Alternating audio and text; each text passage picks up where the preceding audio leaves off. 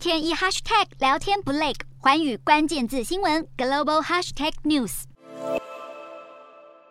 本自民党众议员吉川鸠遭周刊踢爆，上个月与一名十八岁女大生在东京一间餐厅共进晚餐，让还没到合法饮酒年龄的对方陪她喝酒。两人随后还到饭店开房间逗留约一个半小时。这名女学生受访时表示，她从吉川手上收到约四万日元，也就是折合台币不到九千元的零用钱，疑似涉及爸爸活。吉川面对记者提问，支吾其词，随后快步离开现场。现年四十岁的吉川州已经是第三度当选众议员，他在自民党内属于首相岸田文雄担任会长的岸田派。对于报道内容，吉川一开始极力否认，后来又称女子年纪超过二十岁，并且否认有给对方金钱。但是自民党方面表示已经收到并受理吉川的退党申请。这是岸田上任以来自民党首次有国会议员因为爆发丑闻退党。日本七月十号将举行参议院选举，如今选前爆出这样的事情，可能会对岸田政府造成打击。